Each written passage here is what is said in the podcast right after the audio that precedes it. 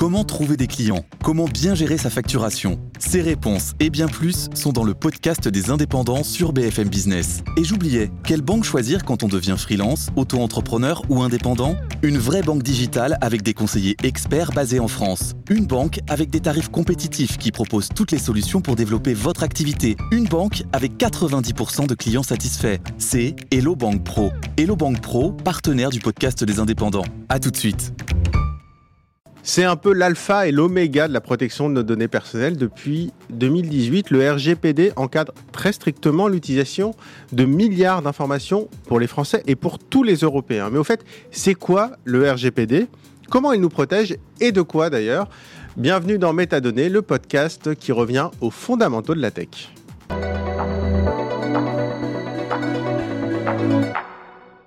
Bonjour Oriana Labruyère. Bonjour Raphaël. Merci beaucoup d'être avec nous euh, dans Métadonnées. Euh, tu es avocate spécialisée en droit du numérique et accessoirement aussi animatrice d'un podcast La Robe Numérique. Donc c'est parfait. Euh, on est ravis que tu sois là avec nous. Question simple, basique déjà. Explique-nous, c'est quoi concrètement, même les initiales déjà du RGPD Alors le RGPD, c'est le Règlement général à la protection des données. C'est une réglementation européenne qui vise à encadrer l'utilisation, le traitement de données à caractère personnel sur l'ensemble du territoire. Donc ça, c'est depuis euh, mai 2018. Exactement, le 25 mai 2018. Euh, il y avait quoi avant? On était un peu à poil, entre guillemets, sur les données personnelles? Alors non, non, non, on n'était pas du tout à poil. Alors euh, d'ailleurs, on peut se féliciter en France, puisque nous sommes les premiers sur le territoire de l'Union européenne, qui était à l'époque d'ailleurs la communauté européenne, à adopter une loi qui est très connue, c'est la loi informatique et liberté. En 78, cette loi, elle a une un historique euh, assez simple. parce que, juste, euh, je te coupe, mais on n'avait pas beaucoup d'ordinateurs en 78. Alors non, mais on avait très peur des fichiers automatisés, on avait très peur des ordinateurs, et évidemment, après la Seconde Guerre mondiale, on avait très peur de la capacité de l'État à ficher les Français. Et c'est d'ailleurs le projet Safari qui a été euh, dénoncé par euh, vos confrères du Monde à l'époque. Qui n'a rien à voir avec le navigateur d'Apple, hein, je précise. Qui n'a rien à voir avec le navigateur d'Apple, qui a euh, fait sortir le sujet sur la table et qui a eu pour conséquence la création de la CNIL, donc la Commission nationale informatique et liberté, et l'adoption de la loi informatique et liberté sur les traitements de fichiers automatisés. C'était quoi ce projet Safari? Là, on remonte loin, on remonte, donc c'était en 70, enfin dans les années 70. Hein, du coup. exactement. En fait, le Bercy euh, voulait faire un fichier des Français. Alors c'était plutôt à visée euh, euh, fiscale, voilà. Mais il y a eu une véritable montée de bouclier contre ce projet et la prise de conscience qu'il fallait encadrer l'utilisation des, enfin, des fichiers automatisés euh, euh, pour, euh, pour le traitement de données à caractère personnel. Donc c'était vraiment la peur du fichage mm. qui a fait qu'en France, on a, on a créé une loi. En fait, c'est la loi qui a créé d'ailleurs la CNIL. on était un peu les premiers ou c'était On était tout à fait les premiers, c'est pour ça qu'on peut se féliciter.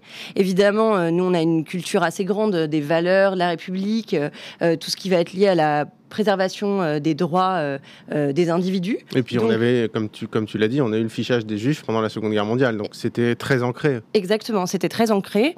Et notamment, cette loi a, fait des émules au niveau européen, donc on n'avait pas rien avant le RGPD, on avait une directive de 95 qui en France était tardivement transposée, et on comprend puisque nous avions déjà la loi informatique et liberté qui a inspiré cette directive. Mais euh, cette loi n'allait pas assez loin et surtout, pardon, cette directive n'allait pas assez loin et en réalité, ce qui s'est passé, c'est que une directive, comme vous le savez sans doute, euh, nécessite donc une loi de transposition. Une directive donne des objectifs et les États se débrouillent entre guillemets pour atteindre ces objectifs dans la loi de transposition. Et là, on a vu dans des pays une grande disparité de protection. Or, c'était pas l'objectif du législateur européen. Et donc, ils ont repris euh, les stylos, ils se sont remis à bosser et ils ont travaillé sur un règlement qui a commencé à être négocié en 2012 et qui a vu le jour, euh, une version finale en 2016 qui est donc le fameux RGPD. Et adopté en 2018, je crois que c'était donc en mai 2018. Exactement. Donc en gros, on avait des directives, oui, parce que les directives, il y a une marge de manœuvre des États et un règlement, c'est un règlement, c'est le même pour tout le monde. Alors très euh, exactement, c'est entré en vigueur le 25 mai. C'est ça, entré en vigueur. Voilà, en 2016, mais entré en vigueur le 25 mai 2018. Exactement. Donc ça va faire bientôt, euh, bientôt 5 ans.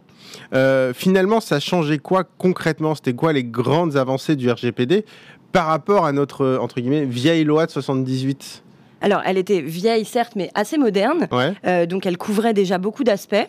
le, alors, le, le principal bonus du RGPD, c'est de par la nature du texte. C'est un règlement, c'est d'application directe, ça crée des obligations et des droits dans chacun des États. Et euh, quand on lit, c'est un texte qui est relativement simple à comprendre, les objectifs, les termes utilisés, tout est relativement euh, compréhensible, même pour euh, tout à chacun. n'a pas du tout besoin d'être juriste pour comprendre que on n'a pas une, on a une obligation, par exemple, de conservation limitée dans le temps. Bon, bah voilà, c'est dit tel quel dans le texte, limité dans le temps. Bon, bah on comprend quoi. Juste une toute petite parenthèse, je suis d'accord avec toi. C'est la première fois parce qu'on on parle souvent des conditions d'utilisation des réseaux sociaux qui sont totalement habitables pour le grand public. Euh, j'encourage vraiment ceux qui nous écoutent à aller voir sur le site de la CNIL qui a listé en fait euh, le, RGPD. Et effectivement, je suis d'accord avec toi là-dessus. Quand on voit le RGPD, on peut le lire en fait, on peut, on peut le lire tranquillement et on comprend concrètement euh, de quoi il s'agit. Donc vraiment, juste petit conseil, allez tout simplement lire le RGPD. Voilà, si vous avez quelques dizaines de minutes tranquillement. Euh, posez-vous dessus. Oui, alors quelques dizaines, en effet, il faut plusieurs dizaines de minutes. Hein, oui, oui, euh, c'est pas trois lignes non plus. Hein. voilà, de bout en bout. Mais à la rigueur, même sans lire le texte euh, de manière exégétique, on peut au moins lire les quelques considérants de l'introduction qui donnent mm. vraiment le cap du texte et qui sont très riches d'enseignements pour savoir où est-ce que le législateur européen a voulu aller. Alors, tu me poses la question euh, des principales avancées. Donc, je te disais, c'est l'harmonisation. Clairement, harmoniser pour qu'il y ait un niveau de garantie équivalent, quelle que soit la sensibilité des pays mm. sur la question de la protection de la donnée à caractère personnel. Ensuite, euh, principale avancée, euh, il y a le changement de paradigme pour les autorités. Avant, l'autorité comme la CNIL venait aider les entreprises à valider leur traitement. C'est-à-dire, on proposait un traitement à la CNIL, je schématise évidemment euh, à grosse maille, hein, euh, et la CNIL disait c'est OK la manière dont euh, vous mettez en œuvre le traitement. Donc, elle venait euh, a priori contrôler le traitement. Aujourd'hui, c'est complètement différent. Aujourd'hui, elle a une position de sanction. Euh, elle fait toujours cet accompagnement, notamment pour des traitements pour lesquels on a une obligation de, de demande de et de déclaration préalable. Style les grandes lois de surveillance du gouvernement, etc. Non, non, là, je parle à l'échelle euh, des entreprises, des acteurs ah, privés. Vraiment à l'échelle même des entreprises, d'accord. Ou publics. par exemple, si vous voulez faire un traitement, un, un, dans le cadre de traitement de données de santé, euh, vous voulez faire euh, un, un data lake, vous allez faire une demande d'autorisation préalable. Un data lake, donc c'est simplement de... Un entrepôt de données de santé. Un entrepôt de données de santé. Voilà. Vous, parce qu'il y a une nature particulière à la donnée que vous utilisez, alors là, vous allez faire une demande d'autorisation préalable selon des formulaires. Enfin, tout est hmm. assez codifié, mais voilà. Là, on est encore dans le système où d'abord, on propose son traitement, on le présente, on est validé, on peut le mettre en œuvre. Donc en gros, quand c'est des données très sensibles, euh, il faut une validation de la CNIL a priori avant de mettre en œuvre ce, traitement des données. Par contre, pour le reste, euh, on peut se faire contrôler, mais bon, a priori, on part du principe qu'on est de bonne foi.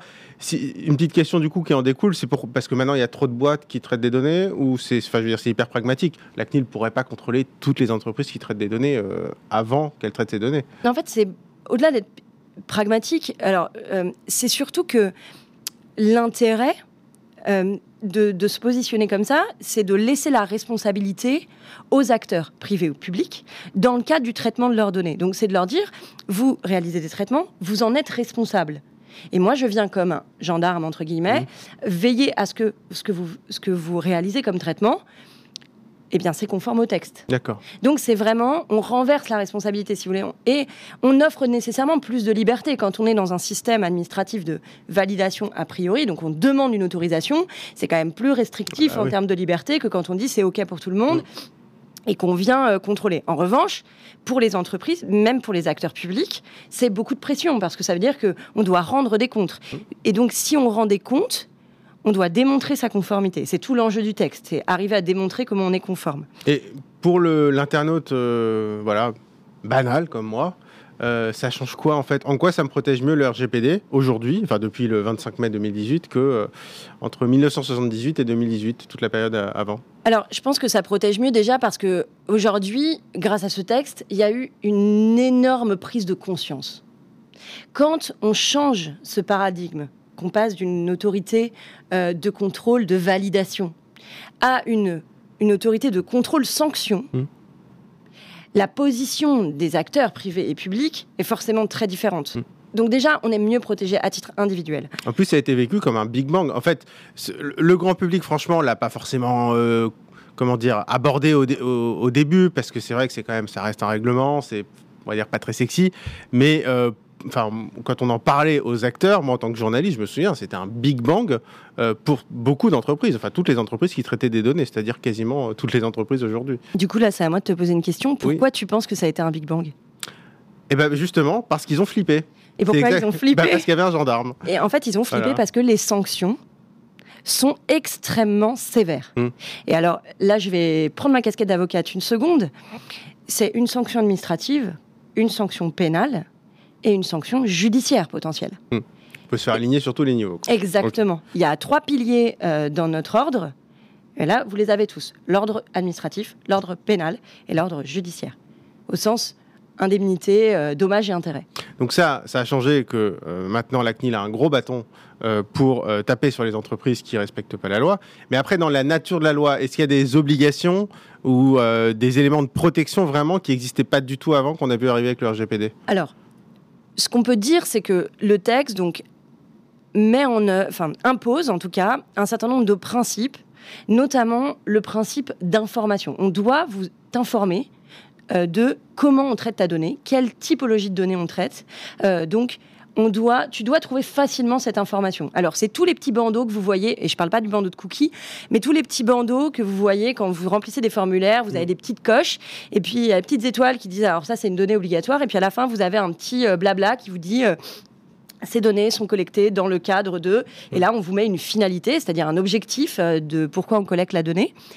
Et puis, on vous dit qui est le responsable de traitement en vous disant la société euh, euh, X traite vos données dans le cadre du formulaire pour euh, répondre à votre question. Donc il y a un Vous- responsable. En fait, on montre qu'il y a quelqu'un qui est responsable devant la CNIL, en fait. Exact. Bah, on montre effectivement qu'il y a un responsable de traitement, c'est-à-dire le représentant, enfin la personne morale en réalité, mais on vous dit qui.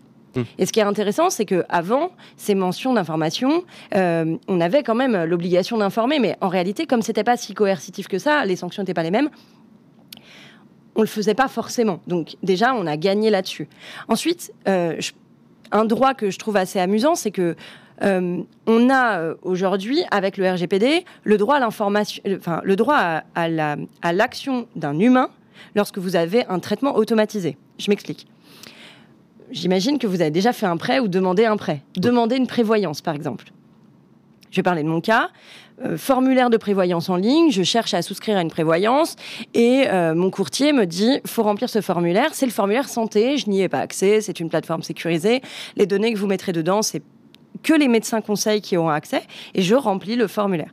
Le formulaire, donc à l'époque j'étais avocate libérale, le formulaire me demande si un jour, vous allez voir c'est assez cocasse, si un jour j'ai euh, pris euh, des psychotropes ou euh, des, des médicaments en lien avec une dépression.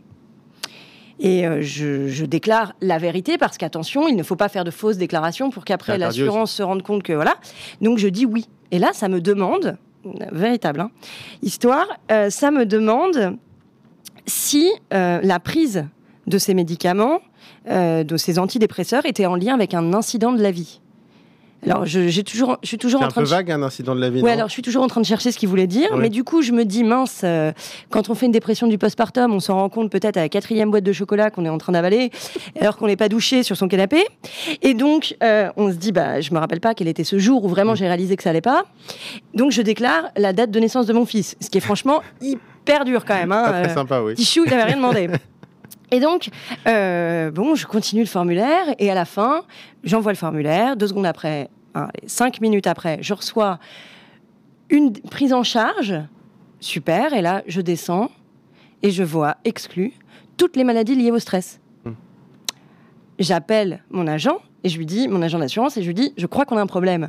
Il dit, bah non, c'est bon, vous êtes pris en charge. J'ai oui, mais alors, un avocate libérale qui est pas prise en charge sur toutes les maladies liées au stress, excusez-moi, mais je me sens pas hyper protégée, quoi. Là, euh, ça me paraît pas évident. Et il me dit, euh, et, je lui dis, écoutez, je demande une intervention humaine sur la base du, RGPD. Il me dit, je sais pas si c'est possible. J'ai dit, écoutez, notez bien ce que je vous dis. Vous avez un prospect qui demande une intervention humaine sur l'analyse du dossier et donc les exclusions visées. Eh ben, ça n'a pas pris 5 heures pour qu'il me rappelle en me disant c'est bon, on a euh, modifié et effectivement on a enlevé toutes les exclusions parce que c'est un événement, euh, ça, Dieu merci, ça s'arrête dans le temps, Mm. c'est quelque chose qui est très contextuel et donc euh, il n'y a pas de raison de vous exclure de, euh, du cadre de protection. Je t'avoue que c'est un truc dont j'avais jamais entendu parler. J'ai travaillé pas- sur pas mal de sujets sur le RGPD. Je connaissais pas du tout euh, cet article. Donc en fait, on a le droit de demander à n'importe quelle entreprise, parce que des traitements automatisés, c'est-à-dire en gros des formulaires. Donc là, tu parles d'une assurance. Euh, alors c'est des formulaires. Moi, j'ai eu à les remplir aussi. Dès que tu as un emprunt, tu dois remplir ce genre de formulaire. Mais plus simplement, une banque. Enfin, tu ouvres un compte en banque ou plein de choses comme ça. Tu as tout le temps des formulaires automatiques. Euh, tu as le droit de réclamer, de parler à un humain dans tous les cas. Je, pense, enfin, je, je sais pas, euh, par exemple, un billet d'avion, je sais pas moi, Air France euh, te vend un billet d'avion, euh, tu peux pas parler à un humain, il n'y a, pas de numéro de téléphone, tu dois parler à un chatbot, maintenant ils ont des chatbots partout.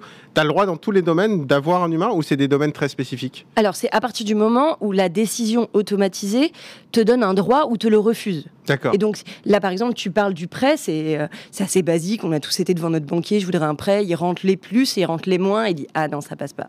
Enfin, pour un remboursement, bon, une euh, assurance pour un remboursement d'un voyage, par exemple, ça, c'est- ça rentre dans ce, dans ce cadre-là aussi. Eh ben là, c'est pareil. C'est ça. Donc, on, on- À partir du moment où tu as une décision automatisée, c'est-à-dire tu as un formulaire et tu personne derrière, en tout cas, les conditions te laissent penser qu'il y a personne derrière. Dans mon cas, c'était vraiment cinq minutes. Enfin, je me suis dit, ils ont les médecins conseils les plus rapides de l'Ouest. oui, si jamais. tu savais euh, qu'il n'y avait pas un médecin qui avait regardé ton dossier et qui avait dit oui ou non. Surtout que euh, pour, euh, pour ce qui était du cas euh, de la pathologie, enfin tout ce qui tourne autour des grossesses, c'est souvent exclu, donc Mm. ça n'a pas de sens. Enfin voilà, mais là c'est pareil pour la banque, ce serait la même chose. À partir du moment où c'est l'ordinateur qui dit oui ou qui dit non, euh, je voudrais défendre mon dossier. C'est ça que la- non, mais parce la- que tu as des services qui n'ont juste pas de service client. Oui, mais en réalité, tu as la possibilité de demander D'accord. une intervention Non, mais humaine. très bon. Moi, je trouve que c'est c'est un bon type.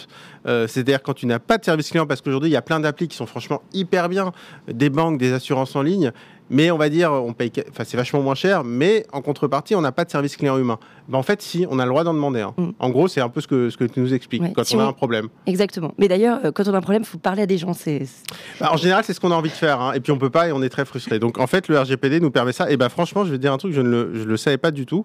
Euh, et est-ce que tu as encore euh, une autre grande avancée? Par exemple, on a beaucoup parlé du droit à l'oubli. Ça, c'est quelque chose qui est vraiment nouveau, le droit à demander la suppression de nos données? Oui, alors le, le droit à l'oubli et le droit à la suppression, pas tout à fait la même chose. Mais effectivement, c'est une avancée du texte. Ça a été, en tout cas, très euh, présenté comme tel. Euh, attention, parce que le droit à l'oubli, c'est- ça a été très longtemps la tarte à la crème. On, on le voyait partout. C'est quand même pas un droit absolu. Euh, par exemple, euh, si tu es salarié, tu peux pas demander à ce que ton, ton entreprise t'oublie au moment où tu pars. Il y a de la prescription légale qui va jouer parce que tu peux poursuivre ton employeur. Il n'est pas question de demander, par exemple, à son employeur de m'oublier à la seconde où j'ai quitté les locaux. Enfin, Mais si Voilà, je suis client, de- on va faire un cas un peu plus banal, j'ai envie de Mm. dire. Je suis client d'une enseigne, je commande sur un site en ligne de vente, je sais pas moi, de meubles. mhm. Euh, je peux demander à ce qu'on supprime toutes mes données alors attention. ou je suis va- utilisateur d'un réseau social. hein. Non, Alors, alors euh, pour moi, beaucoup plus simple, l'utilisateur d'un réseau social, de Ah bon demander euh, de supprimer la donnée. Pourquoi? Parce qu'il n'y a pas d'autre vocation du réseau social que d'être dans le réseau social. En revanche, sur l'exemple que tu donnes, euh, mettons que je commande euh, en ligne, euh, on me livre un bien, il y a une garantie légale qui vient avec ce bien. J'ai donc besoin, en tant que, que plateforme en ligne, de conserver la trace de cet achat. Donc quand tu demandes que les données soient supprimées, ça ne peut pas être toutes les données. Puisque, et puis aussi parce qu'eux, ils vont avoir une obligation fiscale de conserver la trace de la facture, de dire c'est à Raphaël qu'on a envoyé euh, cette petite chemise verte. Tu vois, donc ils pourront pas supprimer toutes les données. En revanche, ils pourront supprimer toutes les données qui n'ont plus de pertinence et qui ne sont pas liées à leurs obligations légales. Typiquement, tout ce qui va être lié à la prospection commerciale. Mm. Ça n'est pas une obligation légale d'une plateforme de faire de la prospection commerciale et donc d'utiliser ton adresse mail pour réaliser cette prescription, cette Ou- euh, prospection Ou commerciale. alors j'ai acheté ma supprimer. chemise verte, mais j'avais regardé une jaune aussi que j'avais bien aimée, et j'avais regardé, enfin, voilà, tout, tout ce qui n'est pas indispensable d'un point de vue fiscal, et, etc. Et moi, j'ai une question aussi à te poser, c'est, alors, tu es avocate en droit du numérique, tu as ton cabinet d'avocat, donc je suppose que des affaires sur leur GPD euh, t'envoient passer euh, des. Euh, c'est quoi vraiment les cas que- qui reviennent le plus souvent, en fait, les plaintes qui reviennent le plus souvent L'article, les articles du RGPD qui sont en fait un peu le plus bafoués. Alors, euh, petite précision, moi je ne fais absolument pas de contentieux. D'accord. C'est un choix stratégique. Euh, je suis pas de contentieux. Moi, j'aime bien créer, donc j'aime bien accompagner mes clients sur la création, sur euh, la modernisation des systèmes. Enfin, je voilà. suppose qu'entre collègues, Voilà. on doit en, En revanche, c'est la même chose. C'est-à-dire que ce qu'on voit arriver euh, dans les cabinets de conseil ou dans les cabinets spécialisés en contentieux, c'est finalement les mêmes scopes. C'est toujours Mm. la même chose qui revient. L'enjeu aujourd'hui pour les entreprises, ce qu'on voit, et pour les collectivités territoriales, c'est l'enjeu de la conservation limitée dans le temps. C'est l'enfer. C'est l'enfer parce que ça implique d'énormes process très lourds en interne, parce que quand on décide, c'est pas tout à fait comme dans notre placard, quand on décide de vider le garage ou le placard Mm. euh, dans lequel on met notre, notre bazar. Euh, là, c'est un peu différent parce que quand vous enlevez de la donnée à un endroit, ça peut avoir des répercussions sur toute une chaîne d'informations. C'est un Tetris, quoi. Exactement, c'est tout à fait un Tetris. Et donc c'est très compliqué et ça c'est un sujet, mais c'est un sujet euh, qui nous occupe euh, tout le temps. Voilà. Oui, c'est un peu contre-intuitif parce que c'est vrai qu'on se dit, bon, après tout, euh, tu crées un petit algo, ça supprime, si ça dépasse les deux ans, hop, on bazarde. Et en fait, il y a d'autres systèmes qui utilisent ces données et donc ça peut, ça peut faire tomber le. Bah, comme le on système, disait tout à l'heure, donc euh, au commercial, je vais supprimer cette donnée. Alors en prospection, je vais dire au bout d'un an, euh, parce que je n'ai plus d'échange avec le client, je le supprime. Par exemple en, en consommation, ça pourrait être euh, si le cycle de vie de la donnée dans l'entreprise est, est- est très court, ben, on pourrait considérer qu'au bout de 12 mois, si c'est plus rien passé, on va supprimer un certain nombre d'informations. En revanche, il ne faut pas avoir pour effet de supprimer dans la, la base au niveau fiscal. Tu vois, au niveau. donc, Donc, en réalité, vraiment, en fait, il faut faire le tri, mais de, de façon très pointue. Exactement, mais pour faire le tri de manière très pointue et avoir, effectivement, comme le texte l'impose, des durées de conservation adaptées à la donnée, à l'échelle de la donnée, c'est-à-dire le nom est une donnée. Hmm. Le tri doit se faire à cette échelle-là, hein, en théorie. Euh, eh bien, au final, il faut aussi penser au niveau de la structure, de l'architecture du système d'information, des différentes applications entre elles, les conséquences en cascade. Donc ça veut dire que avant de se lancer et d'appuyer sur supprimer, Mmh. il faut étudier tout ça parce qu'il ne faut pas avoir d'effets de bord qui mettent en difficulté l'entreprise vis-à-vis de ses autres obligations. Et notamment en droit fiscal, en droit du travail, on a euh, évidemment euh, des durées de conservation, en droit commercial, la, la préservation aussi de ses intérêts d'un point de vue commercial, en cas de, de contentieux avec euh, ses partenaires. Mais j'imagine qu'il y a des données enfin, qui paraissent évidentes. Typiquement, euh, je vais faire une prise de sang dans un laboratoire. Euh, je ne sais pas combien de temps ils ont pour supprimer ma donnée, c'est peut-être deux ans, enfin, je, franchement, j'en sais rien. Euh, mais ça, enfin, une prise de sang qui peut révéler, on ne sait pas, une maladie, quelque chose, euh, cette donnée, par exemple, il faut juste la supprimer au bout de deux ans. Il y y a des données comme ça qui sont assez évidentes, non, à supprimer? Le problème que tu soulèves là, c'est la pertinence de la durée. Cette durée, soit dans le texte, alors dans le RGPD, tu ne trouveras pas de durée. Il n'y a pas de durée dans le Non, RGPD. dans le. RGPD, tu ne trouveras pas de durée. C'est un chifoumi géant où tu regardes le RGPD et les lois particulières, les réglementations particulières de ton secteur. Et par Donc- exemple, un laboratoire euh, d'analyse. si, si dans la réglementation, mais plus largement que le laboratoire, si plus largement dans leur réglementation, ils ont l'obligation de conserver deux ans, tu vas devoir conserver deux ans. S'il n'y a rien de marqué, on va aller chercher vis-à-vis de leurs autres obligations la durée pertinente. En revanche, je pense que ce qui est important et, ce sur quoi il faut euh, peut-être euh, euh, axer le propos, c'est que au-delà de la conservation, il y a aussi la notion d'exploitation de cette donnée et il y a la notion de sécurité de la donnée. Pour moi, euh, conserver une donnée de manière archivée ou euh, pour rentrer dans cette archive, il y a un niveau d'habilitation élevé et qu'on me justifie d'un point de vue juridique en me disant bah, euh, tu comprends, moi j'ai besoin de tracer l'événement, si la personne revient en matière de santé euh, et qu'elle demande ses résultats, on les aura plus. Hmm. Euh, donc on peut avoir des justifications opérationnelles, légales, qui ont une très grande pertinence, évidemment, et qui vont nous, nous pousser à conserver l'information. En revanche, il faut être hyper vigilant sur son exploitation. C'est-à-dire, une fois que j'ai fait euh, ta prise de sang, est-ce que j'en déduis autre chose? Est-ce que je le croise? Qu'est-ce que je fais de cette donnée?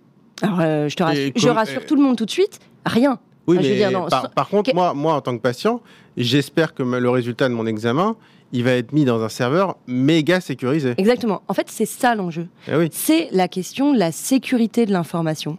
Il est là l'enjeu. Il n'est pas de savoir si on le garde ou pas finalement. Le premier des enjeux, c'est de la, sécurité.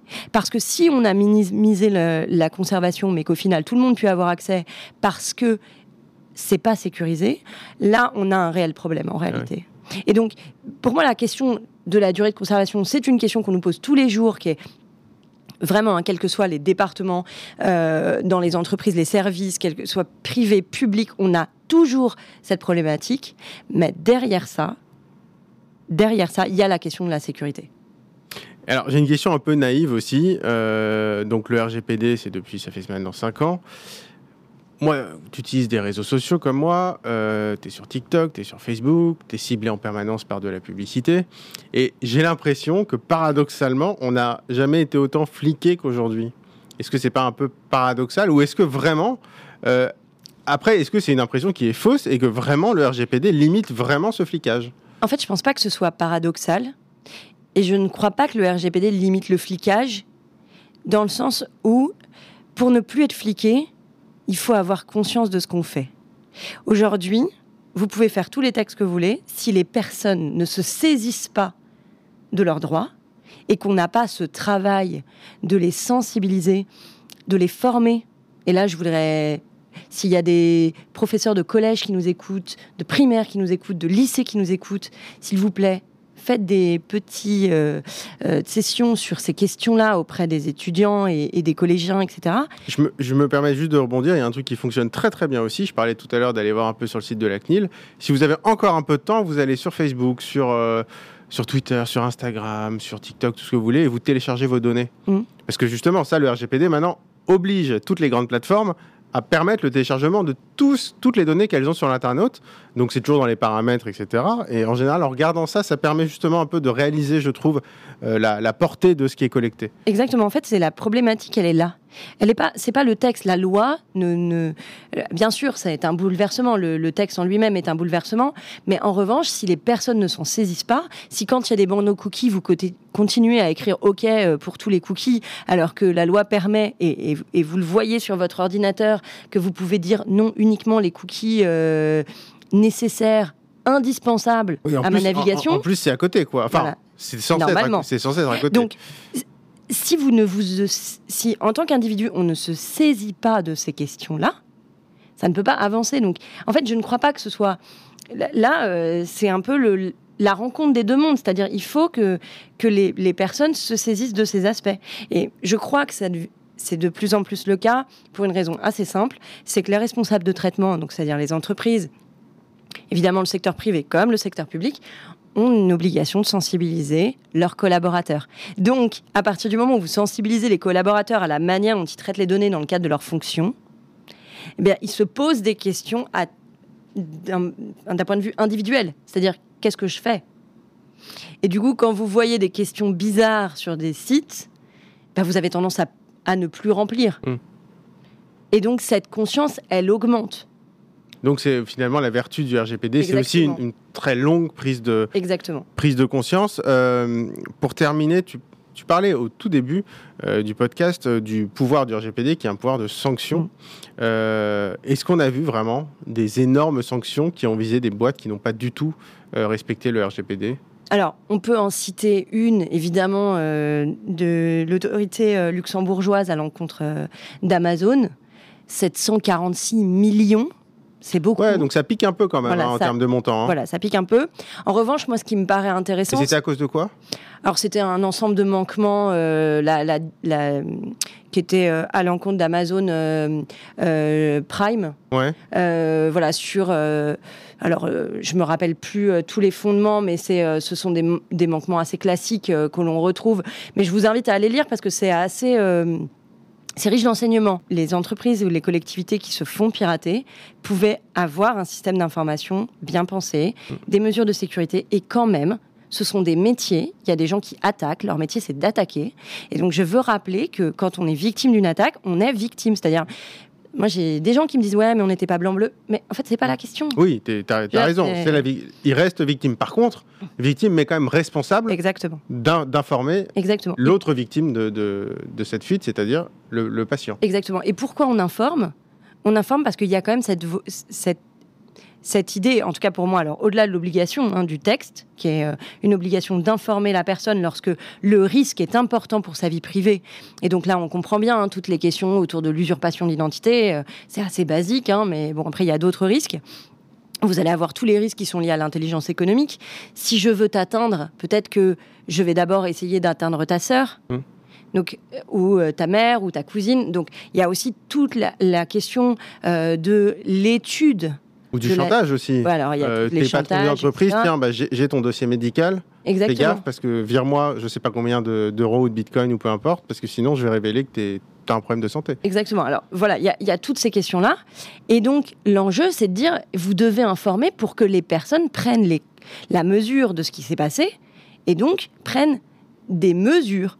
Elles doivent prendre la mesure et des mesures euh, concrètes. Donc changer des mots de passe, avoir une certaine vigilance quand on a des informations qui arrivent et qui sont un petit peu euh, étonnantes. Aujourd'hui, on voit beaucoup de fraudes, par exemple aux faux agents euh, des fraudes dans les services bancaires, aux faux conseillers bancaires qui vous appellent, qui parlent extrêmement vite, qui va vous dire bah, vous êtes bien monsieur machin, vous avez tel, tel endroit, euh, votre compte est bien hébergé à tel endroit, mais en réalité il a la copie de documents mmh. qui sont issus de fuites de données, ou bien il a fait une étude, mais parce que dans les dans ce qu'on appelle les leaks, qui sont les fuites de données, il y a tout un tas de documents, et quand vous avez la personne au téléphone, à moins de dire et c'est assez basique, et j'invite tout le monde à le faire. Je ne confirmerai pas ces informations. Et si vous voulez m'adresser un message, faites-le par ma messagerie sécurisée. Mmh.